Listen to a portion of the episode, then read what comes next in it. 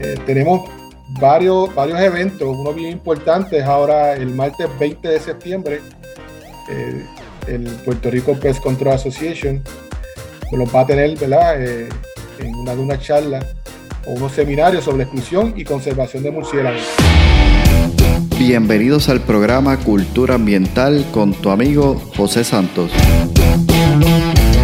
Un podcast diseñado para profesionales del control de plagas, dueños de negocios y personas que buscan soluciones y sobre todo un ambiente saludable, seguro y libre de plagas. Buscamos expandir nuestro horizonte y provocar una nueva manera de pensar y tomar acciones enfocadas en cuidar la vida y el medio ambiente. Prepárate, juntos seguiremos haciendo avanzar nuestra industria.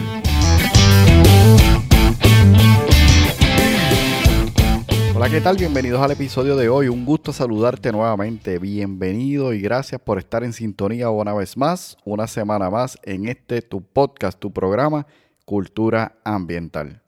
Hoy vamos a estar compartiendo una entrevista espectacular. Para mí ha sido una, un placer, un honor compartir con Juan Fernández, nuestro invitado de hoy que nos visita desde Bayamón, Puerto Rico. Y Juan tiene mucha experiencia en lo que es el tema de los murciélagos y quisimos traer nuevamente el tema de los murciélagos en esta ocasión, adentrándonos en lo que es la metodología de exclusión como un método asertivo, aceptado y exitoso para lo que es el control de murciélagos. Entonces, Juan ha tenido varias experiencias, ¿verdad? A lo largo de su, de su desarrollo como profesional en el área y en lo que hace actualmente a través de Bat Exclusion Puerto Rico y quise conversar con él porque anteriormente conversamos con Wilkins. Muchas personas se quedaron con las ganas de seguir escuchando acerca de los murciélagos. Y dije, oye, ¿por qué no continuar con aquella entrevista? Pero en esta ocasión vamos a adentrarnos en lo que es el método, en lo que es el proceso, en lo que es tal vez aquellas preguntas claves que pueden tener nuestros colegas a la hora de encontrarse con un proceso en el cual tienen que ejecutar el control de murciélago. Y qué mejor, ¿verdad?, que conversar hoy con alguien que tiene la experiencia, tiene la expertise, tiene educación, porque Juan es biólogo, en el tema de lo que es ecología y puede entonces utilizar todo ese aprendizaje, todos esos conocimientos que tiene a través de sus estudios y aplicarlo a lo que es la metodología de exclusión para el control de murciélagos. Mira, Juan es una persona, tiene un corazón de educador. Llevo conociendo a Juan hace unos años y lo considero una, una persona espectacular, ¿verdad? Él como persona. Y además lo considero mi amigo porque es una persona que, que hablas con él y puedes conversar teniendo un, una idea de que vas a estar aprendiendo, vas a estar comprendiendo ese, ese concepto que él te está queriendo, digamos, explicar.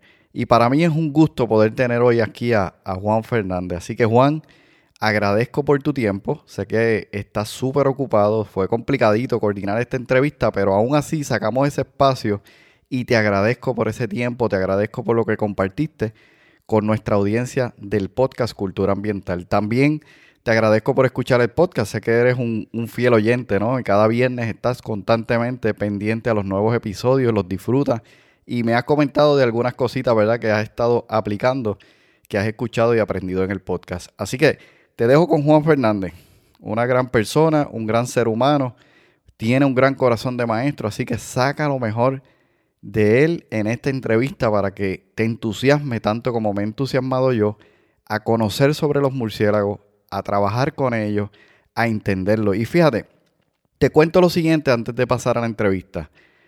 Hace, hace apenas unos días nosotros estuvimos haciendo un trabajo en el cual nos encontramos con un reto dentro del reto del control de murciélagos, ¿no? Encontramos una colonia de abejas en el lugar donde nosotros estábamos haciendo el proceso para lograr sacar los murciélagos fuera de la estructura. ¿Qué sucede?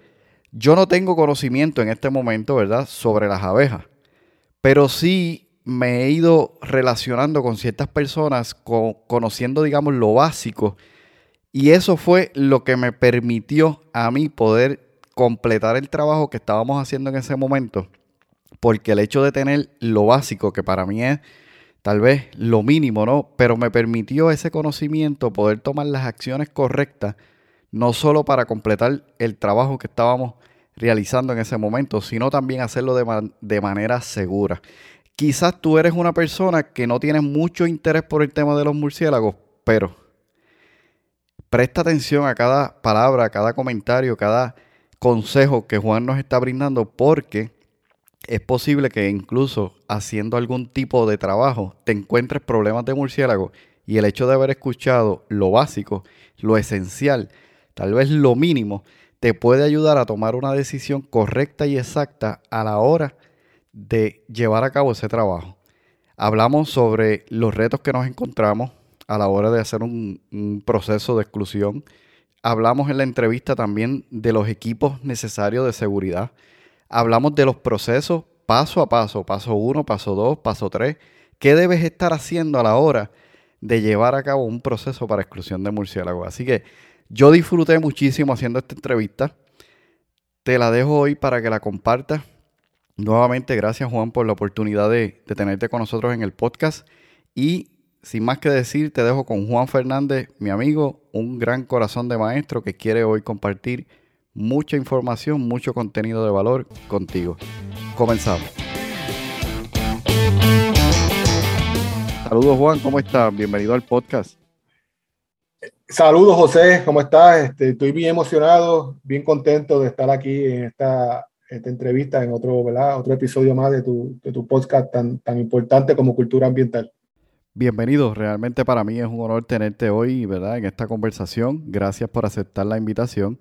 Y además, gracias por mencionar, ¿verdad? El, el, podcast Cultura Ambiental como algo tan importante. Realmente eh, tiene una importancia para mí extrema, pero sobre todo queremos compartir, ¿verdad? Con la audiencia contenido de gran valor. Y hoy considero que esta entrevista que vamos a estar haciendo contigo es puramente eso, es compartir valor para aquellas personas que puedan y quieran seguir aprendiendo sobre estos temas que vamos a estar conversando. Y hoy vamos a hablar sobre los murciélagos, que sé que es un tema que te apasiona, que te tiene bastante eh, ocupado en el sentido de que estás muy de lleno en este proceso. Y anteriormente habíamos conversado con Wilkin Sotero en la entrevista que estuvimos haciendo sobre los murciélagos, de la teoría de los murciélagos a la acción. Y esa entrevista tuvo mucho éxito. Eh, fue bien aceptada, ¿verdad? Por nuestros audio, escuchas. Y realmente pues se quedaron algunas preguntas en el aire. Recibía retroalimentación diciendo, mira, me gustaría conocer cómo es el proceso, me gustaría saber qué, qué debo hacer en caso de... Y habíamos estado queriendo hacer esta entrevista hace mucho tiempo y no habíamos podido hacer, pero hoy sí que estamos aquí, así que te doy la bienvenida. Gracias por, por decir presente. Ahora, cuéntanos, ¿quién es Juan Fernández? ¿Qué preparación tiene? ¿Qué experiencias ha tenido? Cuéntanos cualquier detalle que quieras que conozcamos, ¿verdad? Aquí en esta entrevista de hoy. ¿Quién es Juan Fernández? Cuéntanos. Bueno, José, este, es un poco difícil, ¿verdad? Hablar un poquito de uno, pero eh, Juan Fernández, para que yo sé que tienes mucha audiencia fuera de Puerto Rico, pero yo soy de Bayamón, Bayamón, Puerto Rico. Eh, tengo un bachillerato en biología de la Universidad Interamericana Recinto de Bayamón, en el cual eh, tengo una subespecialización en microbiología. En ese momento, pues, eh, yo estaba mirando para esa época todavía quedaba un poco de lo que era las 936, que eran, un alivio contributivo, ¿verdad? Que había muchas farmacéuticas en Puerto Rico. Estaba estudiando, ¿verdad? Para, para entrar en esa industria.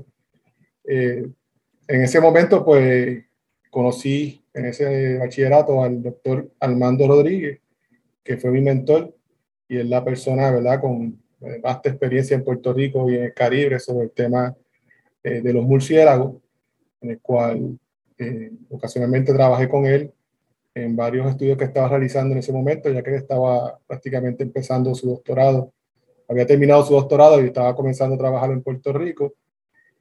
Y estaba buscando estudiantes, ¿verdad? A nivel de bachillerato para ayudarlo en, sus estudios. Y por eso, pues, entré un poquito en el tema de la ecología y varios internados en ese momento con él. Luego me gradué de microbiología y voy a la industria de alimentos. En ese momento estuve trabajando en una embotelladora bien famosa en Bayamón, en área de microbiología, de, en los alimentos ahí pues aprendí todo lo que es, ¿verdad? Que me ha ayudado mucho también en este tema de lo que es los cuartos limpios, las áreas asépticas, eh, cómo mantener un área ¿verdad? controlado eh, para evitar contaminación cruzada en los alimentos. Y ahí pues tuve esos primeros años de, en la forma de, de elaborar, ¿verdad? mi trabajo, mi profesión, fue en esa área, en, el alimento. Eh, no obstante, pues seguí estudiando una maestría en área ambiental en la UMET, el recinto de Cupey, en gerencia ambiental, manejo y riesgo. Y actualmente pues estuve trabajando como consultor, inspector ambiental, siempre manteniéndome en contacto ¿verdad? con el tema de los murciélagos y el doctor Armando Rodríguez, que siempre me ha fascinado. Y en estos últimos años pues tuve, eh, invitación del mismo doctor Armando Rodríguez, en el programa de conservación de murciélagos. Eh, siempre me ha gustado eh, el murciélago, ¿verdad? Es un animal bien bien este, rico en, en, en, su comportamiento, el misterio, los mismos mitos que tiene, ¿verdad? Los murciélagos te atraen por, las personas, ¿verdad? Que tienen miedo. Eh, no hay mucho, en ese momento no hay muchos eh, estudios sobre el, sobre el murciélago. Y eso fue lo que me llamó la atención. Y siempre me he mantenido, ¿verdad? Sobre el tema, leyendo en, en los murciélagos.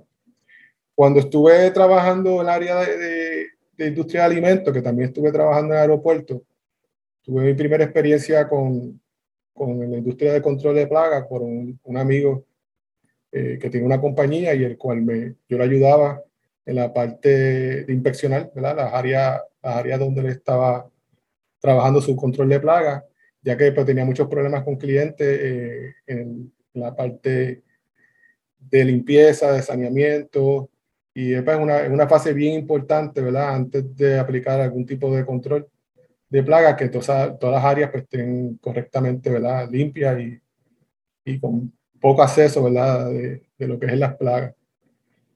Eh, como te dije, estuve también con el programa de conservación de murciélagos, eh, fui oficial de, educación. En ese momento, pues estuvimos trabajando con, varios grupos que impactan los murciélagos. En este caso, pues nos movimos al área de los controladores de plagas y, y fuimos entonces haciendo unos adiestramientos eh, por, a través de una compañía para adiestrar a los controladores de plagas sobre el método de la exclusión de murciélagos. Debido a que, que, pudimos observar que en Puerto Rico, pues este tema especialmente eh, no es muy conocido, eh, eh, la metodología es bien exitosa en, en toda Latinoamérica en Estados Unidos, Europa, pero en Puerto Rico por lo menos eh, nosotros no encontrábamos nada documentado en el cual se estaba trabajando y nos dimos la tarea, ¿verdad?, de preparar un adiestramiento para, para los controladores de plagas y ahí es que entonces eh, entramos a, hacer este tipo de trabajo, ¿verdad? Eh, luego de, de ese adiestramiento, eh, nos llaman controladores de plagas que en este caso, pues, tú me, me, llamaste, ¿verdad?, para preguntar sobre el tema. Y ahí pues comenzamos a hacer un tipo de colaboraciones ya contigo, con otros controles de plagas y personas que llaman constantemente para saber sobre el tema. Eh, también a través del programa de conservación de murciélagos, eh, nos, nos vimos que muchas personas llaman, inclusive la misma agencia de Puerto Rico como Recursos Naturales, llama sobre, sobre qué hacer en el caso de, ¿verdad? de, tener el murciélago dentro de una estructura. Y eso nos hizo llevar a, hacer una organización, aparte del programa de conservación de murciélagos, eh, que se dedica más a la investigación, a la educación, eh, que es bien importante ¿verdad? Eh, para la conservación de los murciélagos.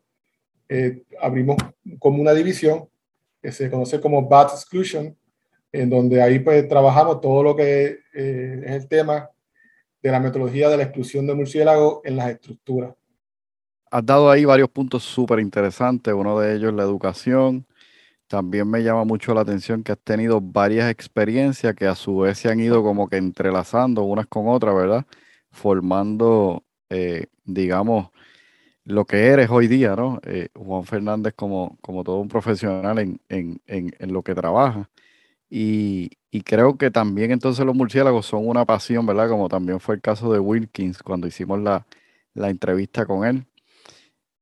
Que realmente pues atrae, ¿no? Te atrae constantemente a querer seguir investigando, porque mencionaste incluso que no hay mucha investigación, o al menos en Puerto Rico, aun cuando se ha hecho mucho. lo que quiero decir o señalar es que queda mucho por hacer. Y, y fíjate, pienso, y me corrige para dar paso a hacerte otra pregunta, ¿no? Que nosotros como profesionales de control de plagas jugamos un papel importante porque podemos estar haciendo no solamente un trabajo de control de murciélagos o exclusión de murciélagos, sino que podríamos, que es lo que nosotros hemos logrado, ¿verdad?, hacer mientras trabajamos en equipo, eh, ayudarlos a ustedes a ir recopilando cierta información, cierta data que puede ser sumamente valiosa para en un futuro lograr eh, quizás alguna publicación o algún escrito o algún hallazgo, ¿no? Este, ¿Podrías puntualizar algo sobre eso para que quede verdad eh, claro en, en, cuestión de que no se trata solamente de conocer la teoría o el método y llevarlo a cabo, que eso es muy importante, sino que también nosotros podemos colaborar con ustedes en, en aquellos hallazgos que se vayan dando en medio de los casos que nos encontremos con los murciélagos. Sí, claro que sí, este, José. Eh, en Puerto Rico se ha hecho estudios, ¿verdad? A través del doctor Armando Rodríguez y sus estudiantes sobre el tema de murciélagos en cuevas, especialmente cuevas calientes, eh, las diferentes dietas de los murciélagos. Eh, ya nos habló el compañero Wilkin Otero en, en ese gran capítulo eh, sobre el tema de los murciélagos, que son tres especies. Y, pero hay una especie que es la que la mayormente usa las estructuras en Puerto Rico, que más adelante voy a estar un poquito más de detalles sobre eso, que es el murciélago común, y ese murciélago, pues en realidad, pues no se ha hecho mucho, ¿verdad? Por lo menos en Puerto Rico no se ha documentado ni se ha hecho mucho estudio. El, nosotros tenemos la misión de conservación eh, y estamos interesados, ¿verdad? Que esta especie salga de la estructura, eh, salir, ¿verdad? De un problema de salud pública eh, cuando ellos entran a una estructura, pero sin hacer ningún tipo, ¿verdad? De, de, efecto, de efecto a ello, al contrario, es conservación, por eso que estamos tomando data eh, siempre sería de, gran, de, gran, ayuda, ¿verdad? Que otros controles de plagas que estén trabajando también eh, este tipo de metodología, poder aplicar esta data que estamos, ¿verdad? Eh, sumando. Tomamos, ¿verdad? como decirte, temperatura, la altura, todo, todo esta data nos ayuda para saber, ¿verdad? Cuáles son los, los, los requisitos, lo que está buscando, las características que está buscando esta especie de murciélago para entrar a esta estructura con el fin que es parte de nuestro proceso, que es utilizar ¿verdad? unos refugios artificiales eh, o, como llamamos casitas de murciélago y ver qué características podemos utilizar en estas casitas para que ellos, cuando los sacamos de estas estructuras, que en realidad pues, son sus refugios, su refugio diurno, tengan una alternativa eh, donde ellos puedan refugiarse y así mantener ¿verdad? esta especie y conservarlo. Y más adelante eh, intentar ¿verdad? Este, que sea de beneficio, por ejemplo, a, la agricultura, ya que específicamente esta especie de murciélago, eh, que es el Molossus molossus o el murciélago de techo casero, eh, es insectívoro, su dieta es eh, insectos. Y pues entonces estamos, estaremos hablando de, de, uno de los beneficios, de tantos beneficios que tienen los murciélagos, que son mucho más de, de los problemas que traen a la, al ser humano a la salud, los beneficios o sea, superan estos problemas y uno de ellos es el control de paga.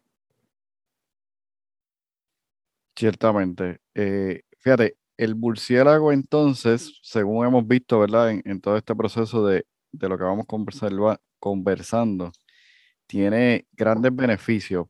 Ahora, estoy seguro que la audiencia, en su mayoría profesionales de control de plaga, le interesa entender y saber cómo manejarlos porque nos llega una llamada de un cliente o de un lugar donde hay problemas de murciélago y aunque conocemos la importancia de la conservación, queremos saber qué cosas se pueden hacer, ¿sabes?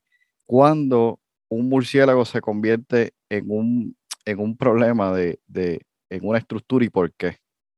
Bueno, ya sabemos por definición, ¿verdad? Este, que es la plaga, que es una plaga eh, en anteriores entrevistas, pues yo soy fanático de todas tus entrevistas, todos los días estoy esperando tu, tus episodios.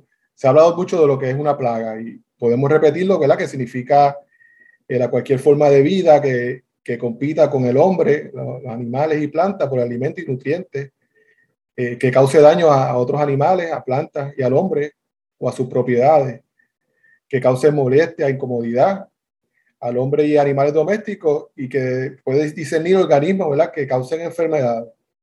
Pues si lo llevamos por la definición, cuando el murciélago está en su vida, en su hábitat natural, pues es un animal silvestre, ahí no hay ningún tipo de problema. Pero ya cuando entra la estructura, donde ya el excremento, el orín, eh, que podemos entrar un poquito más detalle, el brama, los malos olores, el ruido, eh, ya hay problemas o, ya hay una, causa, una molestia al ser humano y daña la propiedad de ese ser humano, pues se le puede considerar eh, como una plaga y un problema de salud, ¿verdad?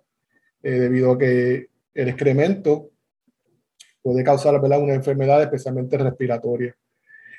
como estuvimos hablando, son 13 especies. Eh, Puerto Rico, por lo menos nuestra experiencia siempre ha sido en la especie de Molossus molosus, pero hay otras especies que pueden entrar a la propiedad, por eso es bien importante también eh, identificar las especies cuando vayan a trabajar con ellas.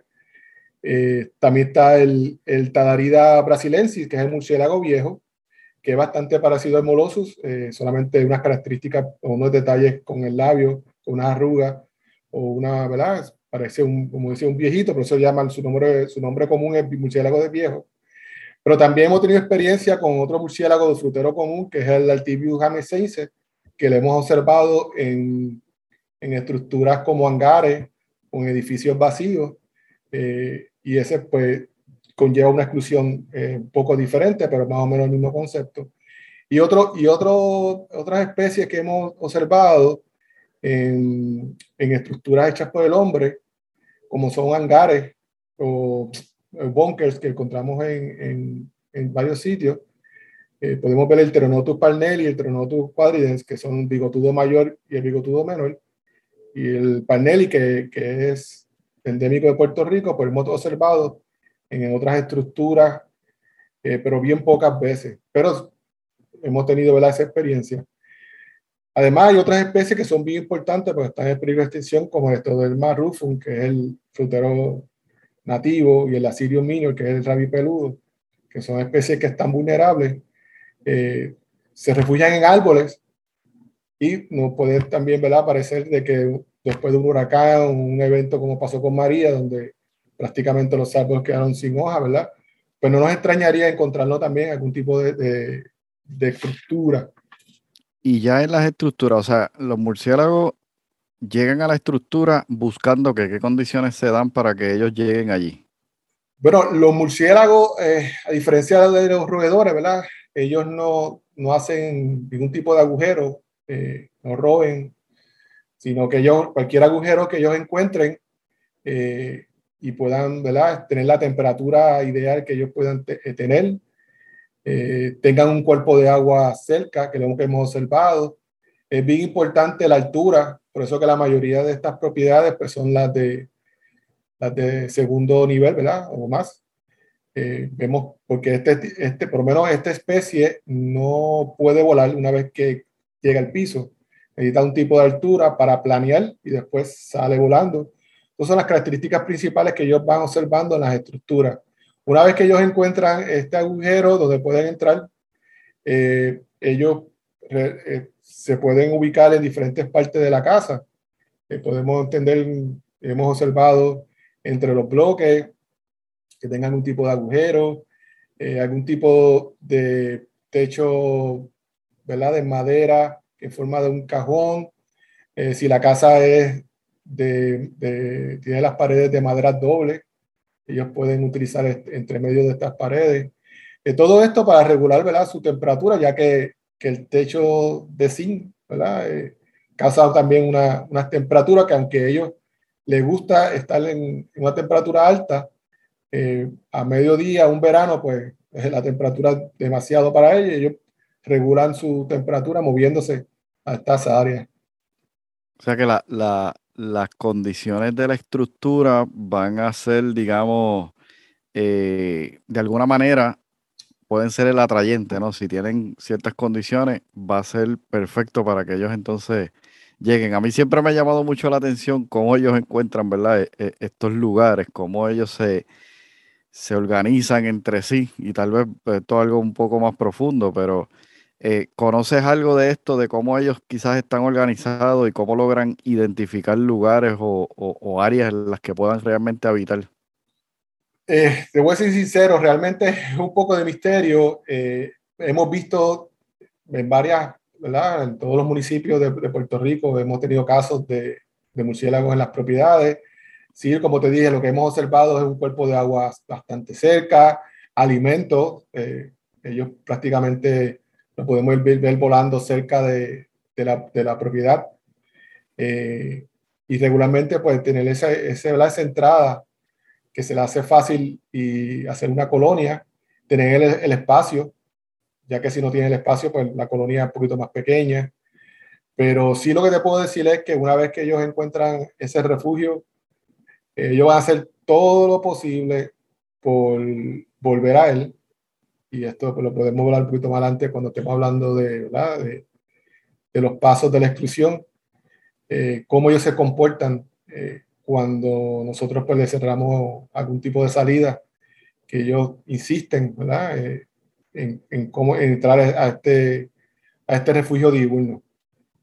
Creo que las características mayormente que tengan ¿verdad? alimento, agua y las temperaturas que ellos buscan, ya que ellos necesitan conservar mucha energía, eh, para poder tener ese vuelo por la noche. Por eso es que la mayoría, en el caso de Puerto Rico, ¿verdad? Todas las especies salen de noche. Eh, su tamaño y, y gastan mucha, mucho gasto de calorías, eh, su energía para el vuelo. Y esto pues lo que hace es que salgan, ¿verdad? sin luz solar y que tampoco estén toda la noche volando.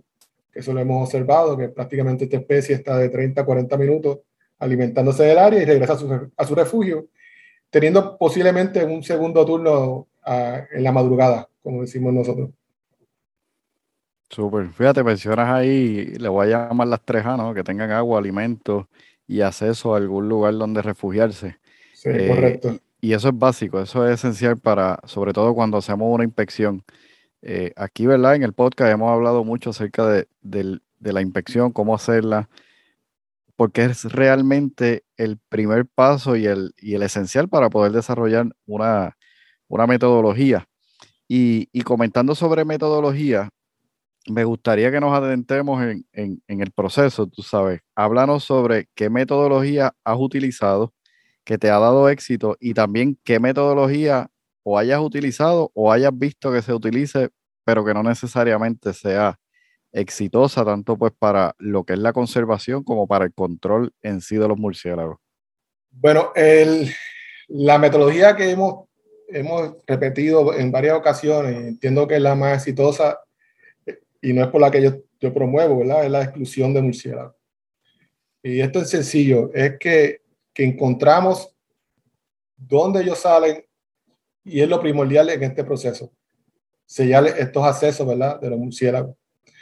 Eh, hemos utilizado otro, otro, otras metodologías como la remoción, intentando sellar ¿verdad? Y, removiéndolo, pero si el sellado es lo, lo ideal en esto, si, si, no se hace una buena inspección de la estructura, que los mismos murciélagos nos ayudan, ya que ellos, una vez que le, vamos este, sellando, ellos van buscando otro, otras áreas que posiblemente nosotros no hayamos visto, ellos nos ayudan a, a llegar a esas áreas y sellar. Eh, siempre va a tener problemas los murciélagos porque van a, van a lograr entrar. Por eso yo entiendo que la exclusión de murciélagos es el, el proceso que se ha probado, eh, es bien exitoso, como les dije anteriormente, en otros países, y por lo menos en el caso de nosotros ha sido el que hemos tenido el mayor éxito. Hemos visto, yo he visto varios, varias, varios procesos que hacen ¿verdad? otras personas ya sea por entrevistas de, de los residentes que le han hecho eh, un tipo de trabajo y igual han, han, tenido otra vez el mismo resultado.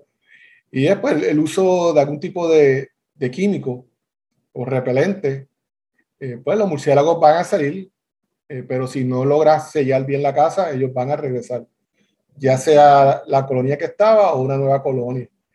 igualmente hay personas que han utilizado humo, eh, el ruido, eh, bombillas con luces y lo mismo. Es una salida temporera y ellos vuelven a entrar cuando, cuando pasa el tiempo, inclusive logran hasta adaptarse, ¿verdad? En el caso de, de la luz. Eh, o sea que es temporero. Hemos visto casos de personas que sellan eh, completamente la casa con los murciélagos adentro y pues si los murciélagos no tienen ningún tipo de, de salida, pues fallecen, mueren dentro de la casa y esto trae pues insectos, malos olores, va a traer otros problemas. Eh, y lo mismo, si no, si no lograste sellar la casa eh, completamente eh, o correctamente, en algún momento también pueden volver a entrar. también hemos visto que, que, sellan y le echan trampas de ratones, que pues, es una muerte bastante cruel, ¿verdad? teniendo los murciélagos se pegan y entonces prácticamente una vez que mueren los, los han sacado. también traen otros problemas, insectos, eh, malos olores. Eh, si los murciélagos son envenenados y llegan al piso, alguna mascota de la casa puede entonces comerlo y entonces afectarle a la mascota. Eh, tiene el problema también que, que, he visto que han sellado sin, sin sacar los murciélagos y si la casa pues tiene algún, el techo, o sea, ya sea acústico o tiene algún tipo de agujero, entran dentro de la propiedad. Eso causa otro problema, ya que las personas pues, pueden desesperarse, eh, agarrarlo, y entonces ya tenemos entonces el problema de una mordida. Eh, los murciélagos no son, no son peligrosos, ellos no, no es que salen a, por las noches a buscar, ¿verdad? Atacar, pero si uno los coge, especialmente sin guantes, pues se van a defender como cualquier, ¿verdad? Otro animal como cualquier, como un gato, un perro. Y ellos pues entonces morder y puede entonces causar problemas eh, algún tipo de, enfermedad o contagio, como posiblemente la rabia. La observación me parece que es un punto sumamente ¿no? importante. Eh, cuando yo comencé en esto de, de, involucrarme ¿no? en conocer los murciélagos, siempre eh, lo vi complicado hasta que me di la oportunidad de, de conocer ¿no? el comportamiento. Mencionaste la colonia. Eh, la, la, colonia siempre, ¿verdad? Se comporta de, de, una manera y también se comporta de una manera en unas épocas. Eh, en algún momento me has mencionado sobre cuándo no hacer una exclusión, cuándo sí hacerlo y, y por qué. ¿Me puedes hablar sobre eso? Sí, eh, los murciélagos, acuérdate, es el único mamífero hasta ahora, ¿verdad? Conocido que, que vuela. eso, eso ya es un reto para uno eh, su comportamiento son sumamente inteligentes. Eh, la situación de cuando ellos están en la época reproductiva, eh, que nosotros le hemos dado tarea de no hacer la exclusión en la época entre mayo a agosto, con la experiencia que hemos tenido en este proceso, ya que pues, va a tener sus crías y ellos dejan sus crías dentro del refugio y salen a alimentarse para luego alimentar su cría. Y si hacemos exclusión, pues entonces las crías eh, mueren. Eh, si lo hacemos en esta época y entonces pues volvemos, tenemos el problema, otros problemas de mal olor, eh, insectos, y esto pues no es favorable ¿verdad? Para, para, los residentes de esta propiedad. y, y, el reto, y el reto es, es prácticamente la propiedad. ¿En qué condiciones está esta propiedad? puedes encontrarte tener, tener un colador, ¿verdad? De, de, techo, eh, muchos agujeros. Y eso es un reto bien grande. Tienes el reto de la, altura. Como dije que ellos pues, necesitan la altura para planear y volar. Pues mayormente estamos hablando de mínimo 16 pies para arriba. Y estas propiedades pues posiblemente tengan un risco en uno de los lados de la casa. Eh, y pues tienes que saber, ¿verdad? Conocer los equipos que vayas a utilizar para trabajar en altura eh, mucho adiestramiento en, en ¿verdad? En, trabajar en altura, eh, todos estos adiestramientos de OCHA, ¿verdad? Este, arnés, eh, no tener miedo a la altura, eso es importante porque va, se trabaja mucho en techo. Y todo bien la seguridad, equipos de seguridad, tienes que tener, ¿verdad? Todos guantes, los trajes, ¿verdad? Cuando vayas a hacer la limpieza, desinfección, las gafas de seguridad, ¿verdad? Como se hace, trabaja cuando estás en control de plaga, pero en este caso sí, desde la inspección, eh, vas a trabajar, ¿verdad? Vas a contarte con guano, que es un excremento bastante bien polvo, ¿verdad? Y mayormente pues son restos de insectos.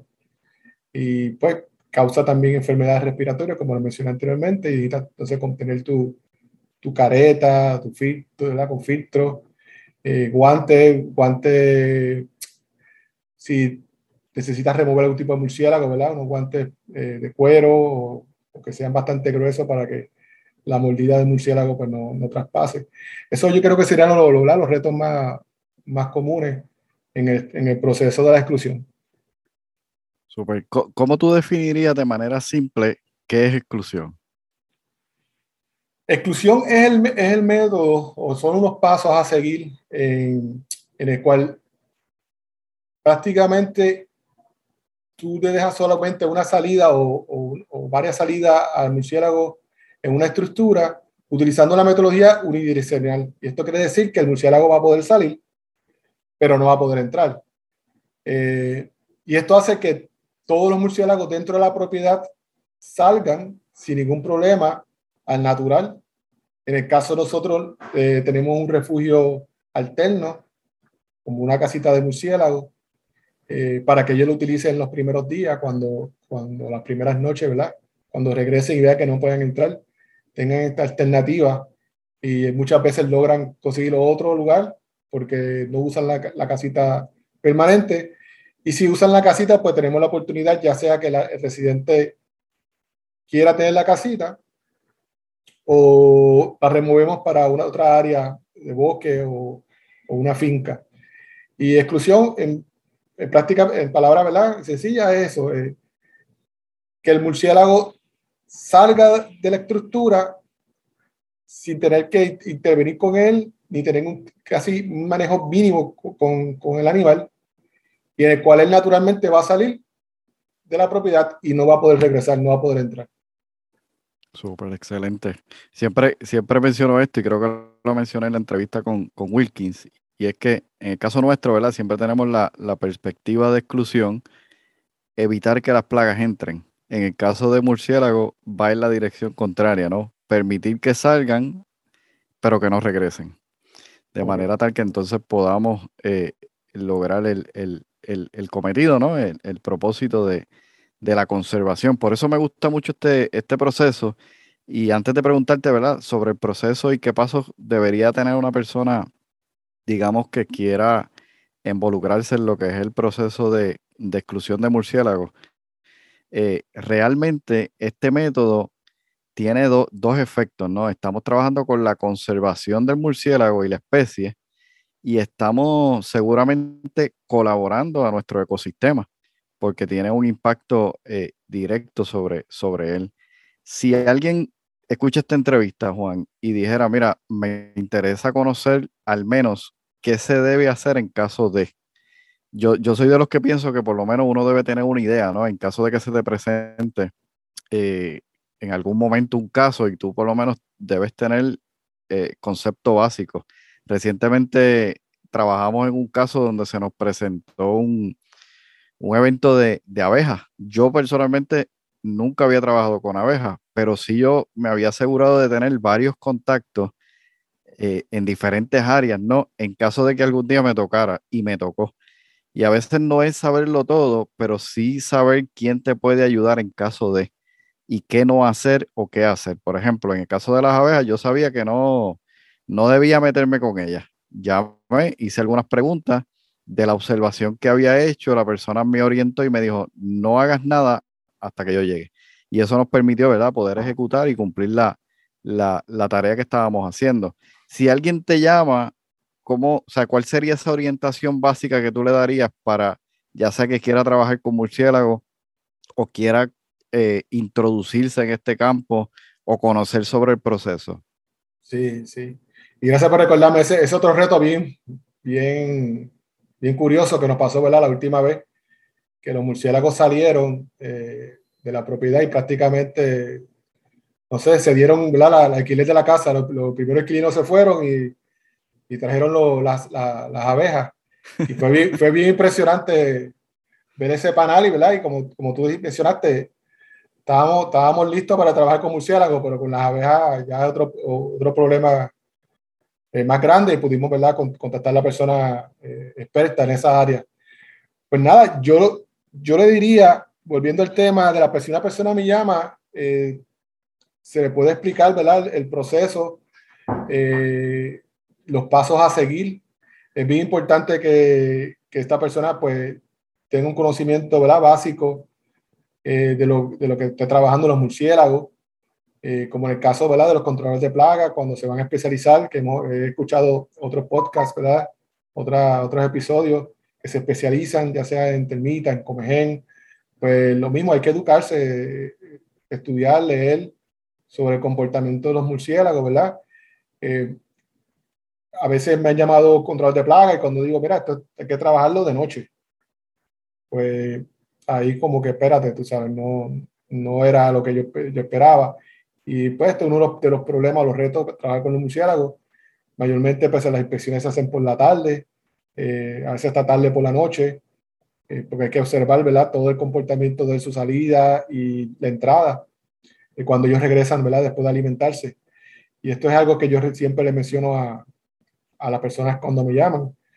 Eh, y aquí lo importante es saber, ¿verdad? La propiedad, eh, cuáles las condiciones que tiene, si el techo está en buenas condiciones. La inspección es bien importante, como te dije, el horario. Eh, muchas personas pues van y hacen la inspección durante el día, que es recomendable si la persona está empezando, puede hacer dos inspecciones, uno por el día y uno por la noche. En el caso pues, de nosotros, pues intentamos ir por la tarde, que todavía no, es, no ha oscurecido, con bastante tiempo para para inspeccionar la casa, ¿verdad? Y las áreas que ya podemos observar que son posibles salidas. Eh, entrevistamos a, a las residentes, donde escuchan los murciélagos, eh, mayormente por donde ellos salen es donde se están refugiando, aunque no, no necesariamente, pero eso sería, ¿verdad? Este, un primer aviso que entonces los murciélagos, si salen por la esquina de la, de la casa, pues deben estar por esa área, si salen por el baño, pues, y eso pues es bien importante.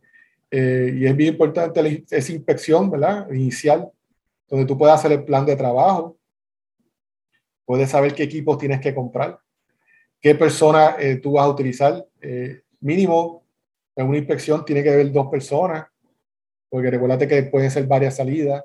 Si la casa es bastante grande y tiene, ¿verdad? Varios lados de la casa, pues necesitas más inspectores contigo, o sea que ya sabes que necesitas personas que te ayuden. Eh, y eso es bien importante en la inspección inicial, donde, donde tú vas a preparar tu plan, los equipos que vas a conseguir, si necesitas un, un canasto, como llamamos, o un lift, o un boot lift, este, si necesitas una escalera, qué tamaño es esa escalera, este, los equipos de seguridad que vas a necesitar. Y ahí haces un plan de trabajo, ¿verdad? Para hacer entonces la, la otra parte, que es el momento que vas a, a sellar las posibles salidas que tú entiendes, ¿verdad? Que sean tres octavos, o en el caso mío, que entre el, el, dedo índice, ya eso hay que sellarlo. O sea, que hay que ser bien minucioso de todo el sellado de la casa, casa esté bien sellada, y entonces decidir, ¿verdad? ¿Cuáles son las salidas que tú vas a dejar para hacer la exclusión? ya estaba hablando de un segundo paso. Eh, la inspección inicial y el, momento que vas a sellar y la exclusión. Una vez que tú haces esa exclusión, esa misma noche tienes un monitoreo que es hasta tarde. Tienes que esperar la salida de estos murciélagos y el regreso. Ahí vas a ver que la metodología está funcionando porque están saliendo sin ningún obstáculo los murciélagos. Eh, pero cuando entonces tienes que esperar cuando llegue, cuando ves, que no, no, pueden entrar, pues entonces estás viendo que la, la metodología está funcionando. Eh, luego puedes hacer, en el caso de nosotros, no hacemos un conteo poblacional, eh, esa misma noche contamos más o menos cuántos murciélagos están saliendo desde el inspector inicial y el día de, de, la exclusión. Y ahí más o menos podemos saber, ¿verdad?, el tamaño de la colonia que estamos teniendo en esta propiedad, además del guano, que es otro, ¿verdad?, de los indicios que puedes observar en esa inspección inicial.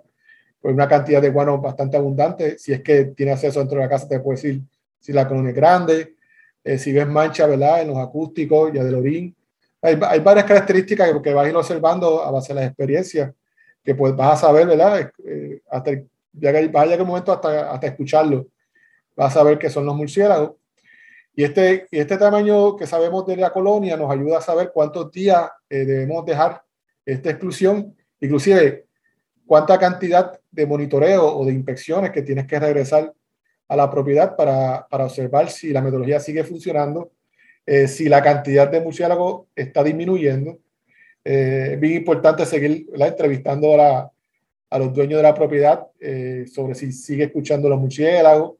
Muchos se interesan y, y hasta hacen los monitoreos con uno y, y en los próximos días te está llamando y, disfrutando. De, de, del espectáculo de los murciélagos saliendo y ellos ven que no pueden entrar, pues esto alegra mucho a, los residentes y, te ayudan en este proceso.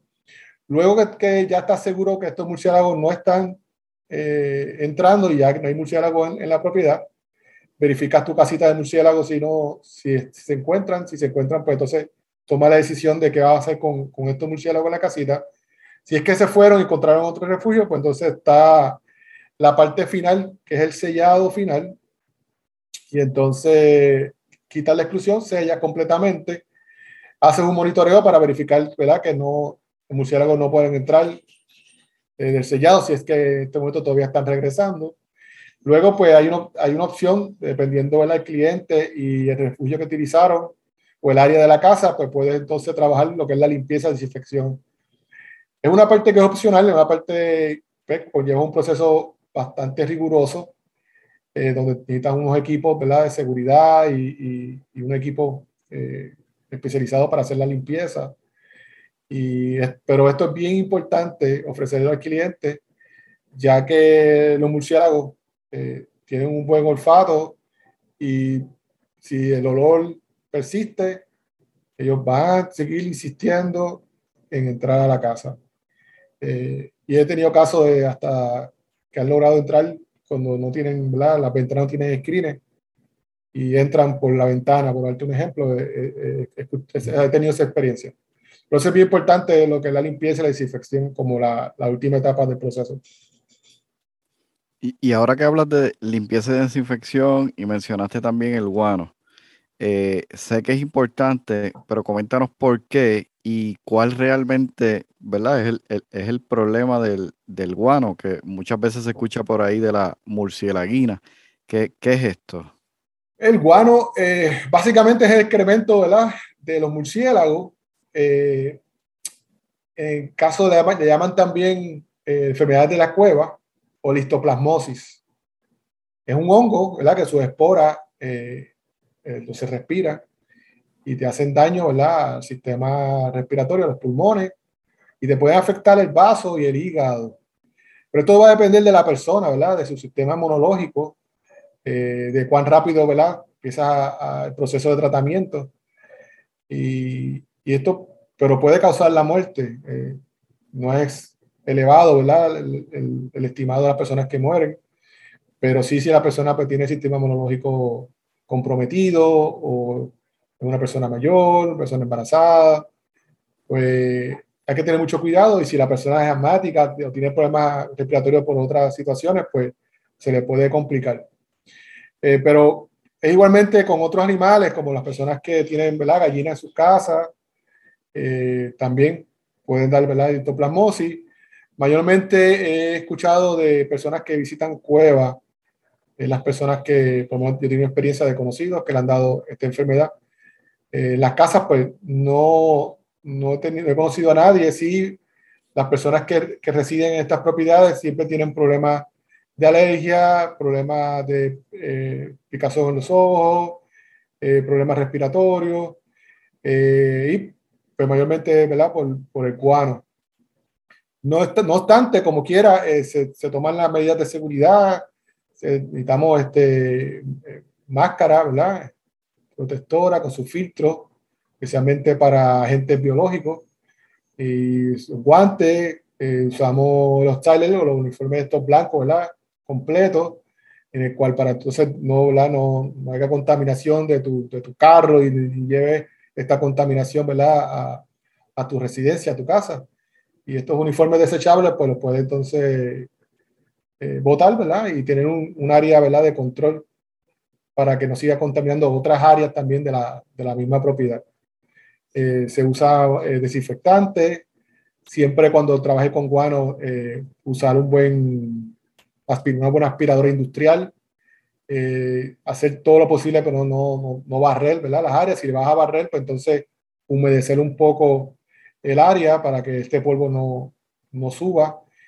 Y siempre pues se le aconseja a, las personas ¿verdad? que son dueños de estas propiedades que no, no se encuentren o no estén en el lugar el día del trabajo, o si están, pues entonces eh, aislar este cuarto y mantener todo, ¿verdad? Eh, la demás parte de la casa, especialmente donde está la, persona eh, aislada, ¿verdad? Fuera de, de, esta área contaminada.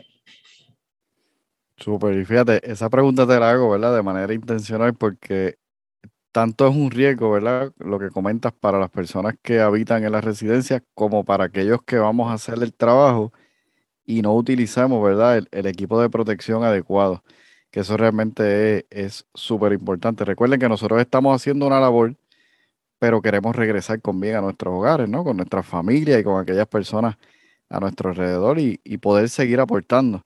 Así que es bien, bien importante el uso de ese equipo de protección. Juan, me gustaría hacerte la siguiente pregunta. Cuéntanos alguna experiencia que hayas tenido donde tú dices, mira, eh, el tema de los murciélagos es un tema bien variado, o sea, no es algo que ya descubrí la fórmula, la ejecuto al pie de la letra y ¡pum! tengo éxito. O sea, ¿qué has visto que, tú dices, esto no siempre es lo mismo? Bueno, eh, José, es gracioso porque nosotros tenemos un lema, eh, cual de siempre decimos, no hay ningún caso fácil.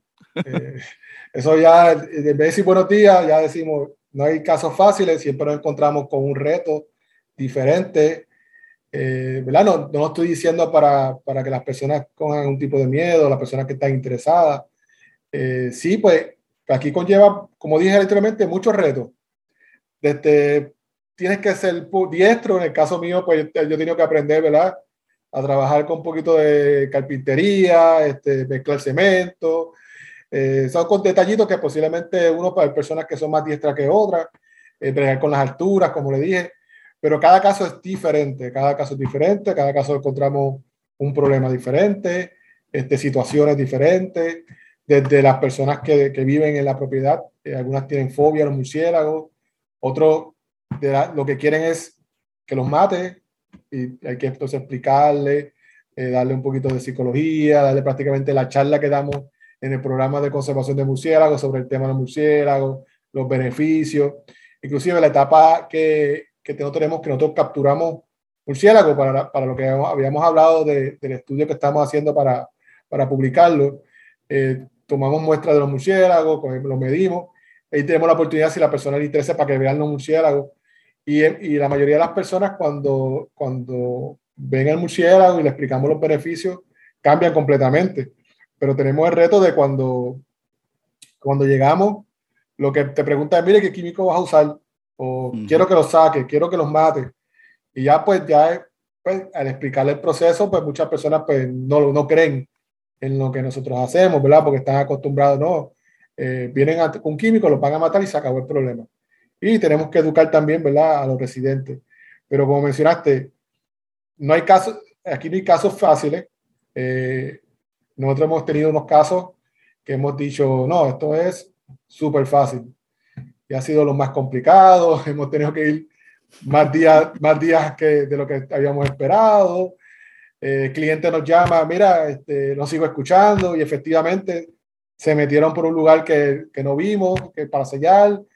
Y a veces, te digo, casos que no hice nada, esto es más, hay tres murciélagos, los saco y ya se acabó el problema. Y cuando miramos a ver, hay más murciélagos, eh, no se selló bien y hay que volver entonces y empezar y volver a la misma metodología, a la exclusión de murciélagos. Sí, sin duda. Y eso es una de las cosas que me encanta de trabajar con los murciélagos, lo que mencionaste, que aun cuando podría parecer que es lo mismo, es completamente diferente, ¿no? Cada caso tiene su reto, tiene su complejidad tiene su análisis, su planificación completamente distinto. Nosotros tenemos, ¿verdad?, que educar a las personas y en eso yo considero que tú eres un, maestro, ¿no?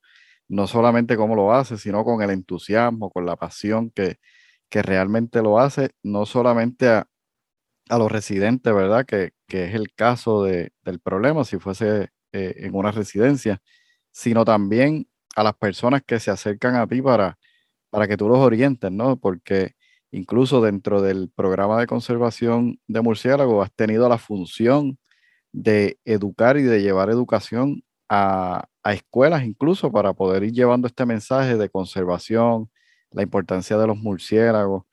Y, y, a mí me parece e, eso algo extraordinario, ¿no? Poder contribuir y esa labor que tú haces para mí eh, es extraordinaria y, te felicito por ello. Y me gustaría entonces aprovechar esto para, para preguntarte qué tan importante es la educación, cómo tú la consideras y, y cómo nosotros podemos convertirnos ¿no? en, en, embajadores de ese mensaje. Bueno, la, educación, como lo ha dicho otros, las personas que has entrevistado, es, todo, es la, columna principal, la columna vertebral en el caso. Es bien importante, nosotros, eh, como estabas mencionando, constantemente ofrecemos charlas a las escuelas, a profesionales, a los residentes, mismos controladores de plagas, pues hemos dado, como mencioné, adiestramiento hemos visto los resultados. Eh, yo a veces le hago preguntas a, los controladores de plagas y ellos saben que los murciélagos no se, va, no se pueden matar. Eh, hemos logrado, ¿verdad?, llevarlos al mismo nivel de, de las abejas, que es correcto porque muchas de las especies de murciélagos pues, son polinizadores eh, y tienen muchos, muchos beneficios, ¿verdad? dispersador de semillas, control de plagas, hace estudios hasta médicos. Y es bien importante, ¿verdad? Educar desde los niños bien pequeños a que pierdan estos miedos y, y los mitos. Hay muchos mitos de que se redan el cabello, que, es falso, eh, que chupan sangre, eh, que no es, ¿verdad? Muy lejos de la realidad. Hay unas especies que se alimentan de sangre, eh, pero no, no, se encuentran en Puerto Rico, más bien en la área central, Centroamérica, Suramérica, y tampoco es nada que vaya a hacer daño a su presa es como si fuera la, picada de un mosquito o otro, otro pulga, ¿verdad? otro insecto que se alimenta de sangre. Es algo bien, bien leve. Eh, sí, eh, es bien importante la educación para, para visibilizar ¿verdad? el murciélago.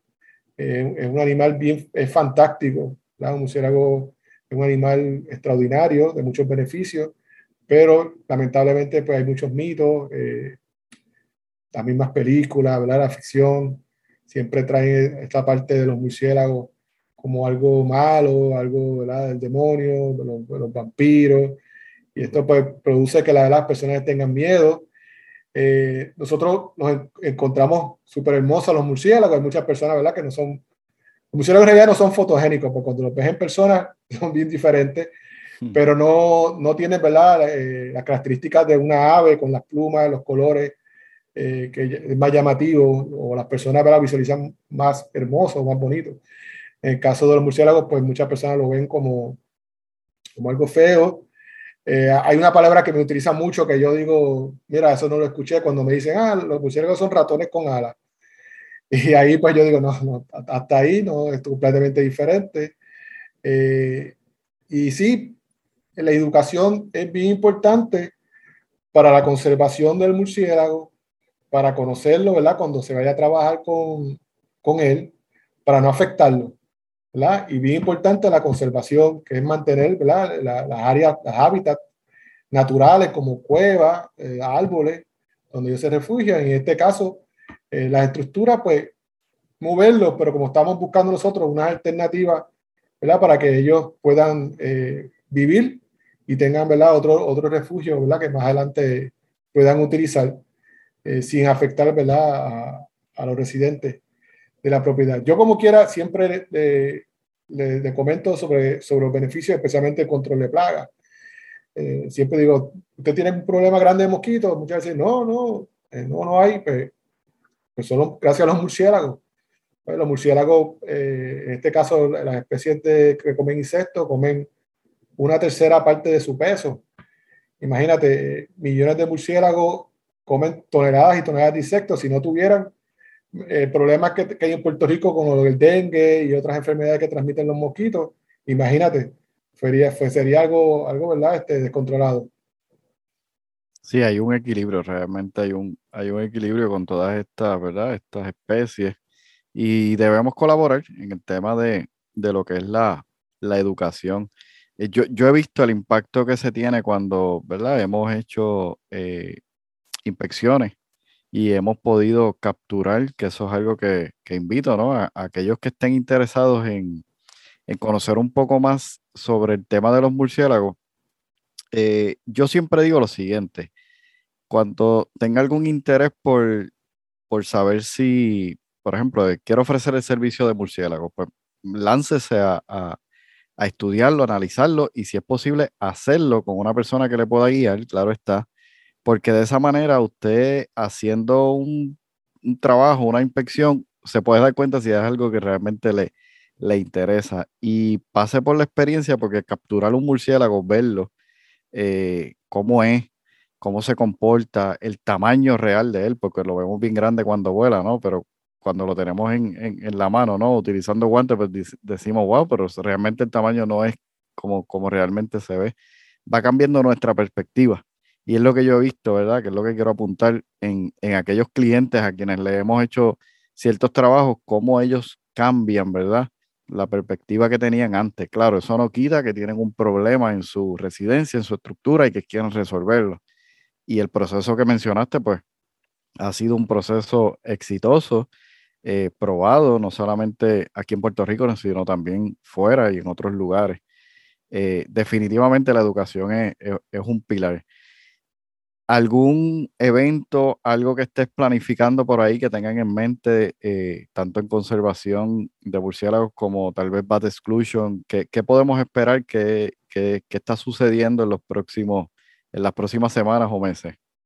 Mira, gracias por, por mencionarlo, José. Eh, nosotros estamos disponibles en todas las redes sociales. Eh, tenemos Instagram, el Twitter, tenemos Facebook, tenemos eh, una página de internet, ¿verdad? Puede conseguirnos como Bad Exclusion PR, Bad Exclusion, en inglés todo, este, PR. tenemos varios, varios eventos, uno bien importante es ahora el martes 20 de septiembre, eh, el Puerto Rico Pest Control Association los va a tener, ¿verdad? Eh, en una de una charla o unos seminarios sobre exclusión y conservación de murciélagos. Eh, prácticamente en esta entrevista pues di, algunos pasos básicos, no, no, no, quisiera abundar mucho para no alargar tanto esta entrevista, por esta razón, ¿verdad? Los invito a este seminario eh, van a recibir dos créditos para la, renovación de, su certificado, su licencia. Eh, va a ser virtual por la plataforma Zoom de 9 de la mañana a 11 de la mañana. Las personas que están interesadas pueden enviar ¿verdad? un email. Un email. Eh, se puede pagar con Visa, con cualquier cheque o giro. Y puede enviar un mensaje de texto o WhatsApp al 787 356 4239 787 356 4239 y la persona a contacto de la organización es Adriana López.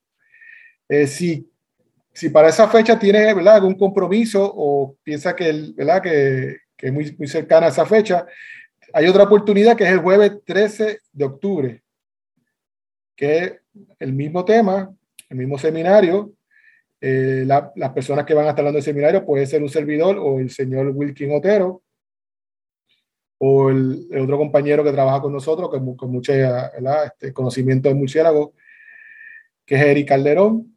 Eh, cualquiera de los otros tres pues, puede ser que esté montando esta charla.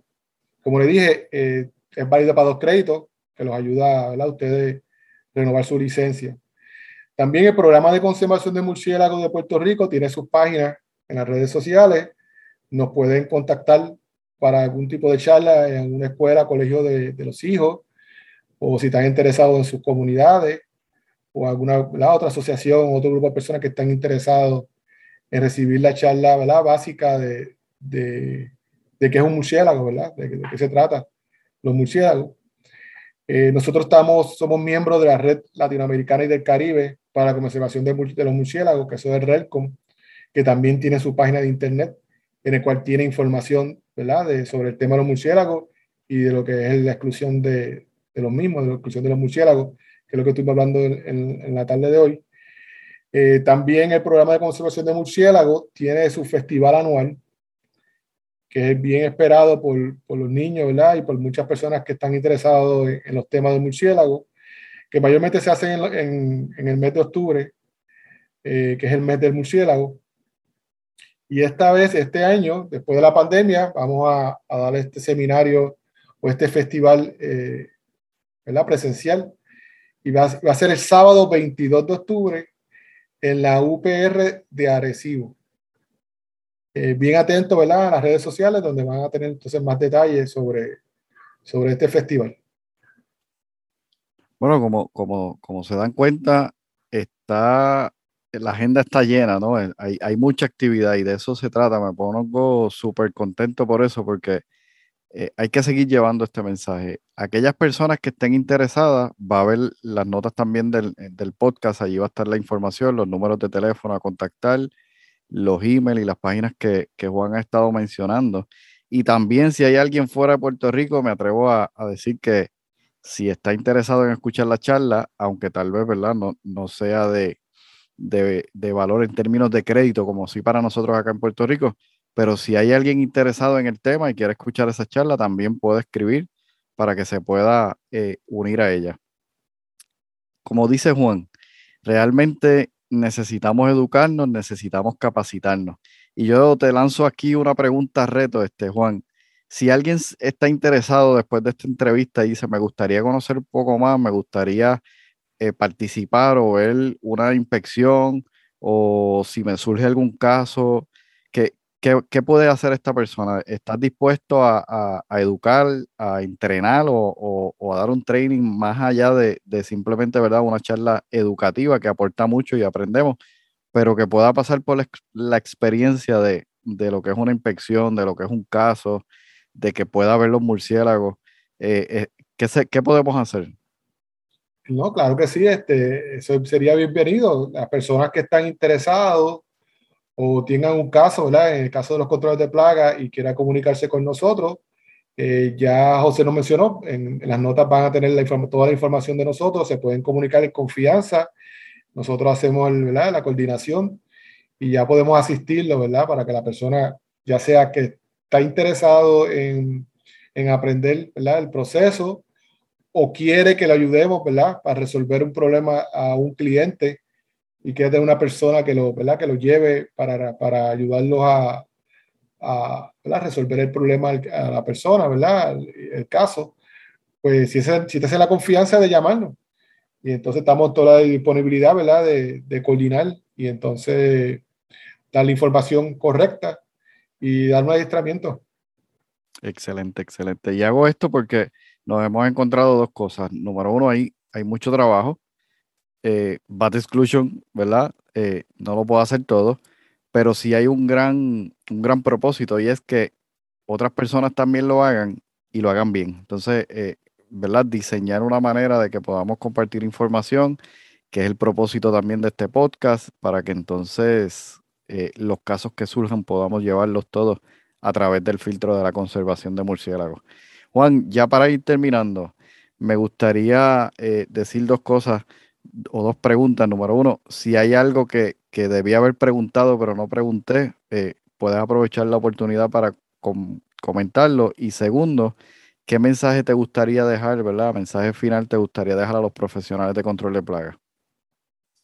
Bueno, José, entiendo que todas las preguntas fueron aceptadas, fueron claves en, el mensaje que queríamos llevar, que es la, la metodología de la exclusión de, de murciélago, que es la más, la más, la más aceptable y la más correcta, entiendo yo, para la conservación de murciélagos, que es nuestra misión en realidad. Nosotros estamos dispuestos a ayudar a todas las personas que están interesados en esta metodología, pero mayormente que estén interesados en conservar a los murciélagos, ¿verdad? Que no quieran hacer ningún tipo de daño. Eh, mi, mi, consejo a todos los controladores de plaga es si quieren, ¿verdad? Aumentar eh, su servicio, en, este caso aumentar, ¿verdad? El servicio de control eh, de murciélagos en, en, las propiedades, pues los invito a que se eduquen, a que eh, vaya a adiestramientos, eh, busque información. Toda esta información se encuentra accesible en la internet. Si todavía, una vez que se tenga la preparación, ¿verdad? que ya han leído sobre el tema y no se sienten seguros o quieren tener algún tipo de experiencia ¿verdad? en vivo, o, pues siéntase con la confianza de llamarnos, como dije anteriormente. Y, y lo bien importante de todo esto es que se sientan confiados y la seguridad ante todo. Esto es bien importante, la seguridad eh, cuando se está realizando el trabajo. Pues, como mencioné, este, se trabaja mucho en las alturas eh, y pues la persona pues tiene que ¿verdad? tener todos los métodos a su alcance para, para, para conservar eh, la seguridad. Y también cuando la parte de, ¿verdad? de la limpieza también, tener sus equipos. Esto es bien importante, estudiar todo, todos estos métodos de seguridad. Eso es el consejo que les doy y como hemos, hemos mencionado y se ha mencionado en, la mayoría de las entrevistas o de los episodios de este podcast, eh, es bien importante la educación. La educación es buscar a las personas adecuadas que puedan adiestrarlas, eh, participar en, en esta, este estudios continuados que, que, ofrecen las diferentes asociaciones, en este caso la Puerto Rico Pest Control, ¿verdad? Este, estos adiestramientos, eh, tomarlas en serio, eh, siempre es bueno aprender cosas nuevas. Eh, en el caso mío, no sé, yo no sé todo de los murciélagos. Cada día o cada caso aprendo algo nuevo, como habíamos mencionado. Inclusive he aprendido mucho con José en, control de plagas, eh, en la parte de inspección. Compartimos muchas estrategias. la experiencia que hemos tenido. En, otros tipos de trabajo, pues lo estamos aplicando en esta metodología y esto nos ha ayudado hasta ahora eh, tener éxito en este proceso de la exclusión de murciélagos. Y yo añadiría eso, que a medida que trabajamos juntos, todos ganamos. Y ese es el, ¿verdad? Ese es lo bonito de todo esto, ¿no? Trabajamos juntos y colaboramos, aprendemos juntos y todos ganamos en el, en el proceso. Juan, ha sido una entrevista extraordinaria, estoy muy, muy contento. Eh, a medida que te voy escuchando, sigo aprendiendo. Eso es algo que me, apasiona, me encanta, ¿no? Seguir aprendiendo a medida que seguimos escuchando sobre el tema. Yo voy a estar allí en esa, en esa charla que vas a estar ofreciendo, así que voy a estar de oyente, tomando notas, haciendo mis apuntes y quizás alguna pregunta, así que seguimos en este, en este proceso. Así que muchas gracias por, venir, aceptar la invitación al, podcast. Eh, un verdadero honor para mí. Gracias, José. Un placer haber estado contigo en, esta entrevista y que me hayas invitado, especialmente para hablar, transmitir este mensaje sobre la conservación de nuestros amiguitos, los murciélagos. Bien importante. Excelente. Bueno, será hasta la próxima. Gracias. ¿Qué te ha parecido esta entrevista? Para mí ha sido una entrevista fenomenal. Gracias Juan una vez más por compartir con nosotros, por traer ese contenido, esa información de valor. Quiero básicamente dejar uno, dos, tres puntos tal vez que no quiero pasar por alto. Número uno, recuerda, cada caso es distinto. El educarte te va a poder proveer las herramientas necesarias para tú poder llevar a cabo una ejecución adecuada a la hora de realizar un proceso de exclusión de murciélagos. Recuerda también, como un segundo punto, la seguridad es primero. Tanto la seguridad de las personas a quienes le vas a ofrecer el servicio, como tu propia protección y la de tu equipo. Es importante utilizar el equipo adecuado, el equipo de seguridad, el equipo necesario para poder realmente comenzar, completar, culminar un trabajo exitoso. Aquí hago una mención, como dicen los que escalan las montañas. Has escalado una montaña cuando bajas. Recuerda que no es empezar un proyecto, es comenzar, llevarlo a cabo, ejecutarlo, completarlo y al final del día poder decir, se logró, hicimos la misión y aprendimos de aquello que tal vez no salió tan bien. Y por último, mencionaría que recuerdes el, el seminario o la charla que va a estar ofreciendo Juan Fernández eh, a nuestra asociación. Aquellas personas que están en Puerto Rico, los invito, si no te has inscrito todavía, tienes oportunidad, eh, dirígete, ¿verdad?, a los números de teléfono que mencionó Juan en la entrevista. O a los emails. En las notas del podcast tienen los enlaces, tienen los números de teléfono a donde puedes asistir eh, o ir para realmente poder inscribirte. Si hay alguien que está interesado fuera de Puerto Rico, comuníquese con nosotros que también podemos hacer lo propio para que pueda disfrutar de esta charla que va a estar ofreciendo Juan Fernández. Así que hasta aquí el episodio de hoy. Me despido, no sin antes decirte que repases cada nota, que repases el contenido que hemos compartido hoy y que lo pongas en práctica. Lánzate si tienes interés en trabajar con los murciélagos, comunícate con Juan Fernández, con su equipo de trabajo, con el programa de conservación de murciélagos de Puerto Rico y asiste, participa a cada una de estas actividades que se mencionaron para que realmente tú puedas seguir construyendo un negocio exitoso en el área en que te la has propuesto. Así que me despido, nos vemos la próxima semana en un nuevo episodio aquí en tu podcast, tu programa Cultura Ambiental. Y recuerda, juntos seguiremos haciendo avanzar nuestra industria. Has escuchado el podcast Cultura Ambiental. Para más información visita nuestra página web culturaambientalpr.com. Allí encontrarás información sobre este tema y sobre otros temas de interés. Cultura ambiental, impactando la industria del control de plagas.